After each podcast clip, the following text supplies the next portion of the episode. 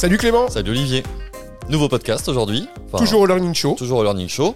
Et on commence une nouvelle thématique. Hein. Tu te souviens, Learning Show, cinq thématiques. Aujourd'hui, on parle de la thématique de l'intelligence artificielle. Ouais, on aura plusieurs personnes qui vont, qui vont passer. Là, on va avoir, on va commencer par un super animal. Un animal qui bouge très, très, très, très vite. Tu le vois, hop, il est là, hop, il est là, hop, il est là. dans la jungle, un peu trop rapide pour moi, là.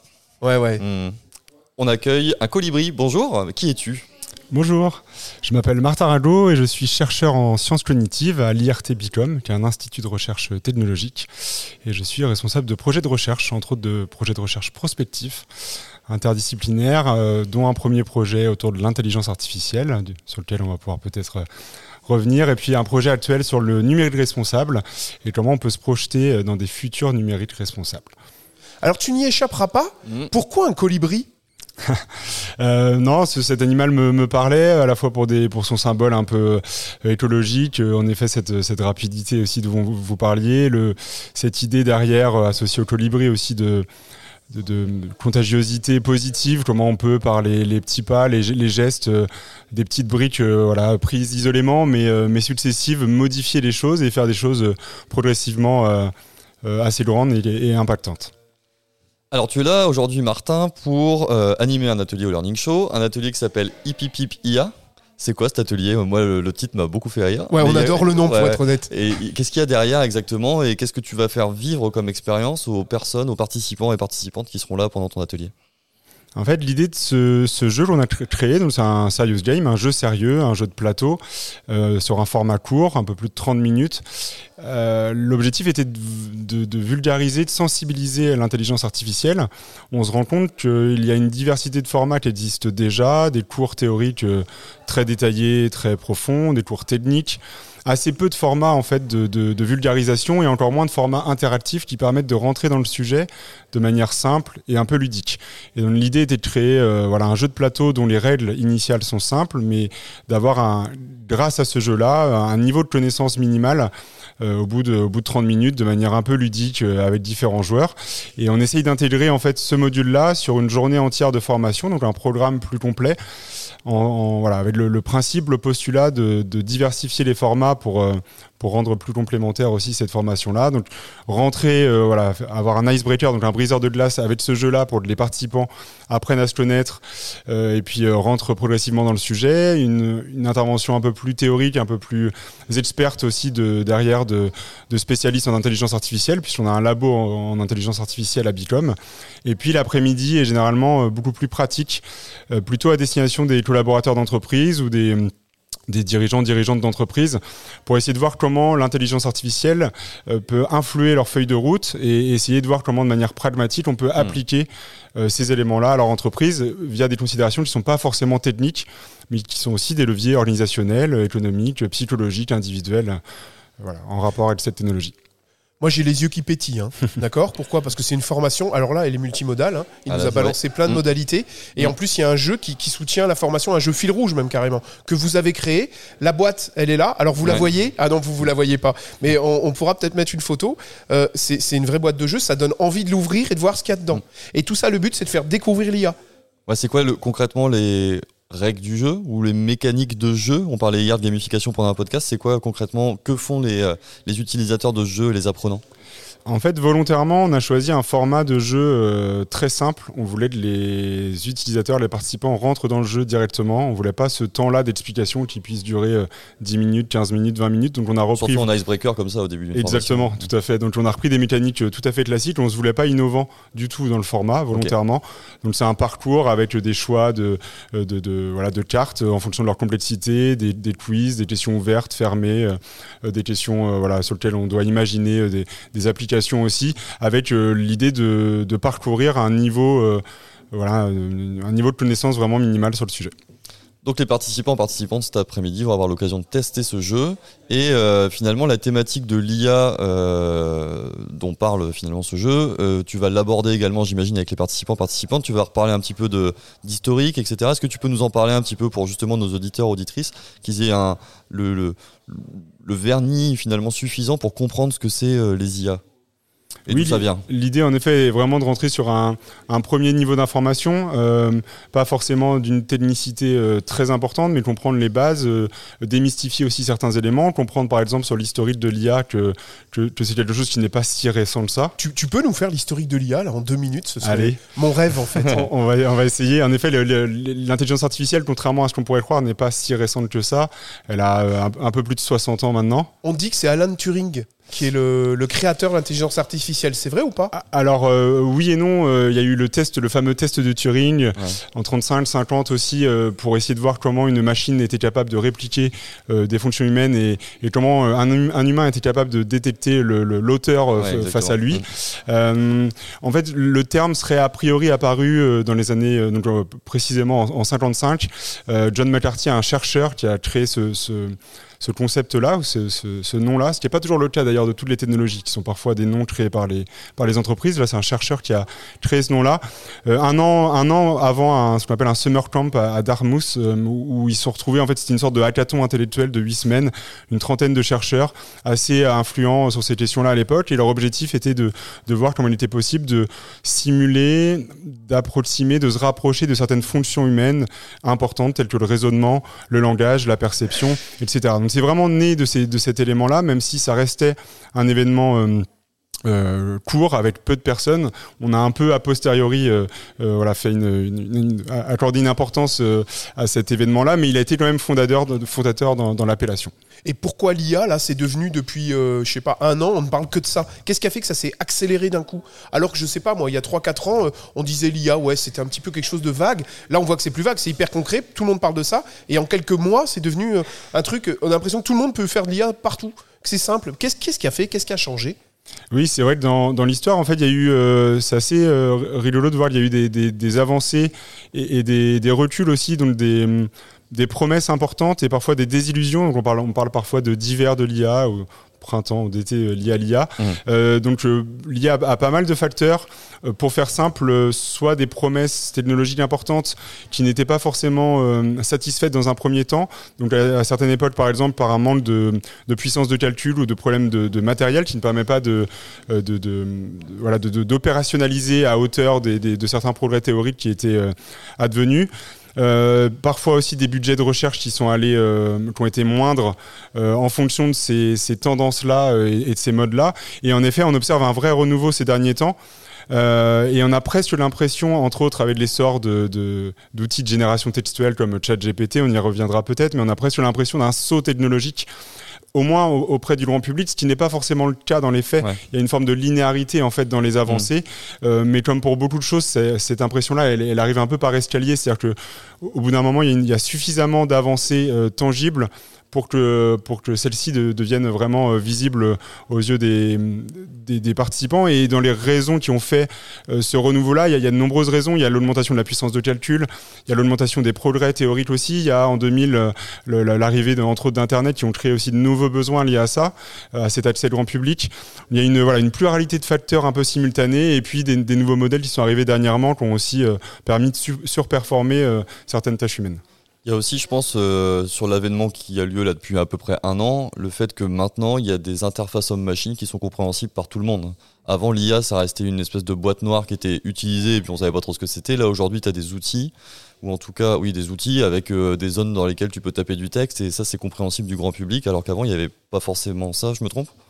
En fait, sur le, sur l'aspect accessibilité, c'est vrai. Et en même temps, les outils d'intelligence artificielle étaient déjà dans les mains de nombreux utilisateurs sans qu'ils le sachent forcément, dans leur smartphone, etc. Là, ce qui, ce qui, est, ce qui change la donne, c'est que le, l'IA est beaucoup plus incarné, beaucoup plus tangible.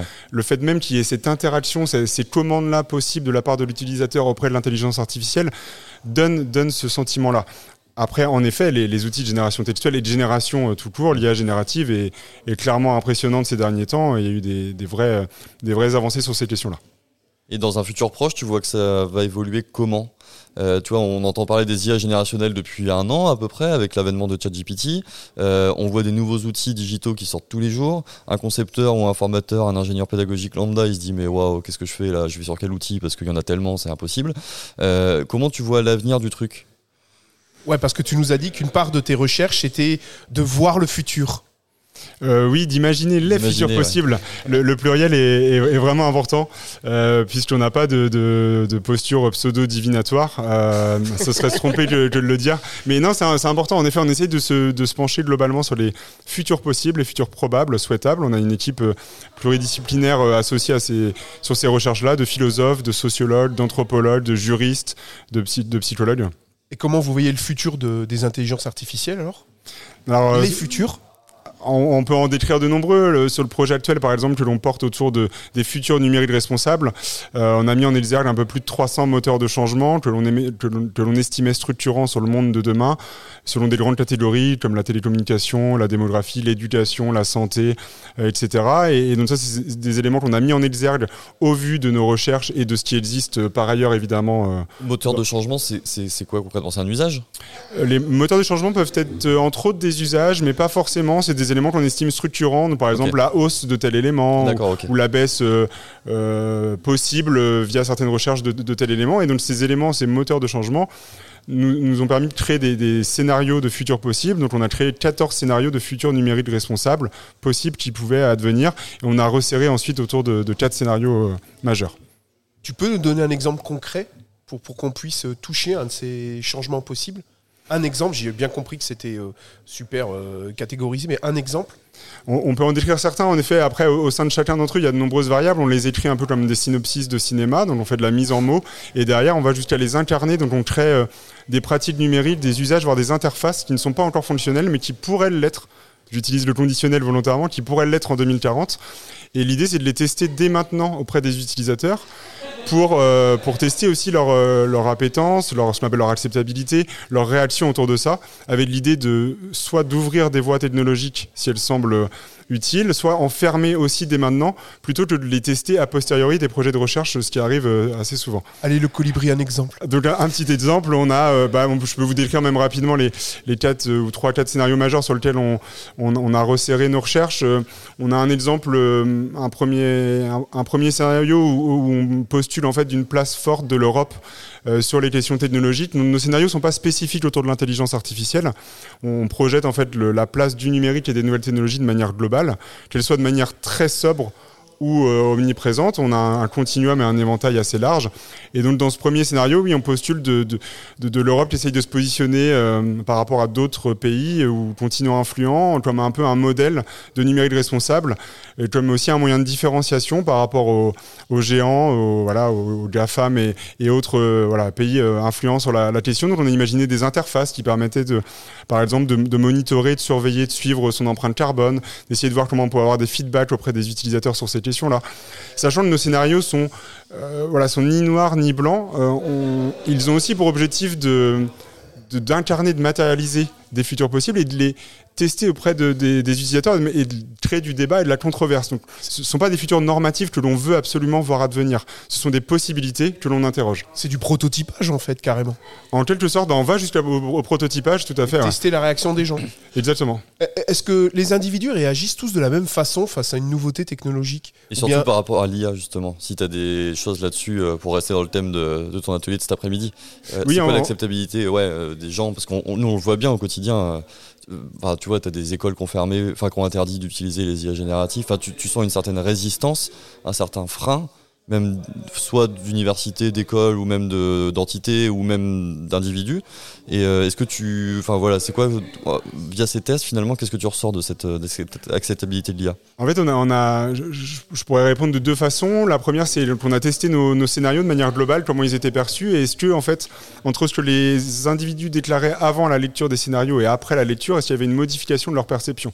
Donc ce qu'on s'est rendu compte, c'est que globalement, les, à la lecture de nos scénarios, les gens déclaraient euh, euh, davantage vouloir adopter de comportements plus sobres euh, numériquement, en termes environnementaux.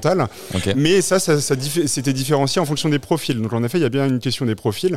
Et donc les gens qui étaient plutôt, on va dire, au fait des, voilà, des éléments actuels scientifiques en termes environnementaux, etc., étaient plutôt, recherchaient plutôt des scénarios solutionnistes, donc qui leur présentaient des solutions concrètes. À l'inverse, des gens qui étaient moins dans le ce qu'on appelle le Green IT, dans le numérique responsable, recherchait plutôt des, scénarios rassurants, rassuristes, qui n'établissaient pas forcément de, solutions associées. Donc on voit bien qu'en fonction du profil des participants, l'accueil des scénarios est différencié. Et sur l'intelligence artificielle, on a, pu mener aussi une autre, étude scientifique. On a montré un, biais de perception, un biais de négativité autour de l'IA. En fait, on a présenté un matériel similaire aux participants.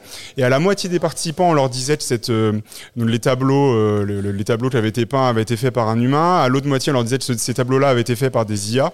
Et, euh, et, ce qu'on a montré, c'est qu'à tableau égal, en fait, euh, donc ils jugeaient la même chose, mais l'annonce était différenciée. Et donc quand, ils pensaient que c'était l'IA l'auteur, généralement ils avaient une, évaluation plus négative, ils la pensaient moins créative.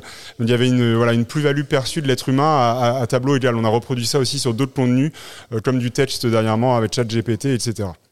Super intéressant ça. Je trouve c'est super intéressant et c'est rassurant ce que tu dis oh, euh, parce que on voit qu'on fait des études et on parle, on parle quand on parle d'IA on parle beaucoup d'outils chat GPT enfin voilà mm. et, et, et, là tu montres en fait que les études que vous faites vous publiez j'imagine mm. beaucoup d'études de, scientifiques derrière, la recherche mm. et là on voit bien qu'on n'est pas dans l'IA on est dans l'IA ses usages mais penser et voir l'effet finalement de, de, tel outil sur les gens etc euh, moi ça me rassure que les gens préfèrent euh, un tableau peint par une personne que l'IA après, voilà, ça c'est une autre question. mais c'est, le, c'est, un, c'est un biais finalement. Oui. C'est un biais parce que euh, on leur a dit que c'était une IA qui l'avait faite. Oui, bien sûr. tout à fait, c'est un biais de perception. Et c'est pour ça que dans les, dans les aspects de formation, euh, en effet, l'IA peut être un outil. Et mon propos n'est pas de la critiquer ici, c'est plutôt de comprendre comment elle peut être reçue, soit fantasmée, soit comprise par les utilisateurs. Donc on voit bien qu'en effet, en fonction du niveau d'information dont disposent les participants sur l'outil, les perceptions, les projections seront différentes. Donc pour le formateur, ça peut être intéressant aussi, soit de le tester en début de formation pour recueillir leur niveau de connaissance, leur appétence, pourquoi pas euh, leurs a priori qui peuvent être bons aussi. Hein.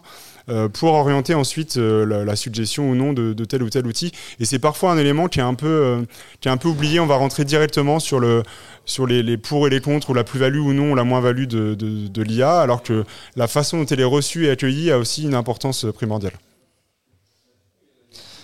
Alors, pour revenir un peu sur IA éducation, donc là, de, de, ce que tu dis, de, de ce que je comprends, c'est qu'il y a un vrai travail, je pense, de démystification à faire et toutes les recherches que tu fais elles sont ultra importantes pour justement éduquer le grand public à ces, technologies et faire en sorte que ce soit plus acceptable. Euh, Qu'est-ce que tu as perçu justement dans, le monde, peut-être que tu l'as perçu ou non, mais est-ce que tu as perçu justement des choses dans le monde de l'éducation auprès de formateurs, de concepteurs, d'ingénieurs pédagogiques qui utilisent ces technos?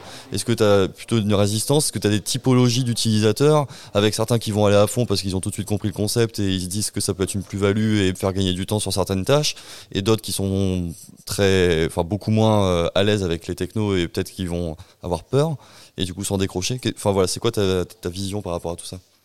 Alors, on l'a pas testé directement cet aspect-là dans, les, dans, dans nos recherches sur l'application euh, voilà, au, contenu pédagogique. Après, ce qu'on peut en dire, c'est qu'en effet, il y a de nombreuses plus-values sur la capacité à faire de la personnalisation, ce qu'on appelle l'adaptative learning, mmh. entre autres sur la capacité à faciliter aussi le recueil d'informations, que ce soit pour le formateur ou le participant et le, et le, et le formé.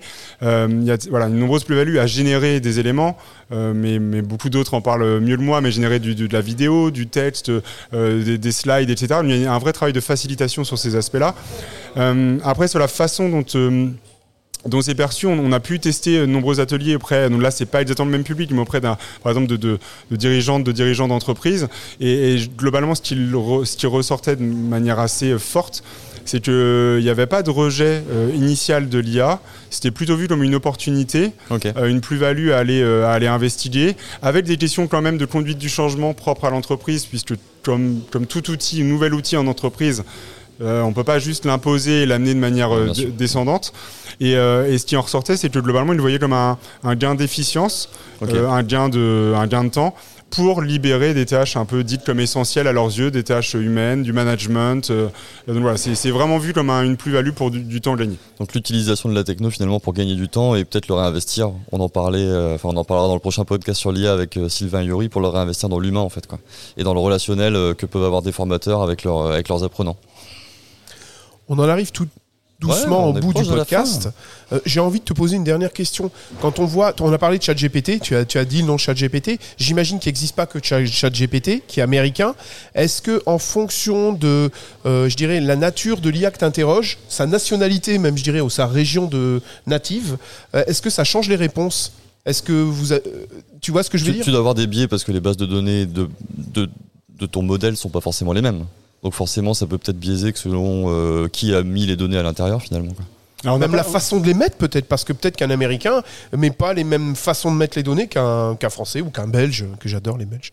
Oui, tout à fait. Alors, c'est vrai que sur l'origine de la technologie, on n'a on pas testé cet impact-là. Par contre, en effet, dans, quand on implique des participants, on prend en compte à chaque fois le, différentes données démographiques associées à leur, à leur statut, dont le pays. Et en général, quand on fait des études quantitatives en ligne, on fait en sorte de ne pas avoir un prisme que franco-français pour être capable d'ouvrir aussi euh, euh, et étendre nos recherches avec un public euh, diversifié.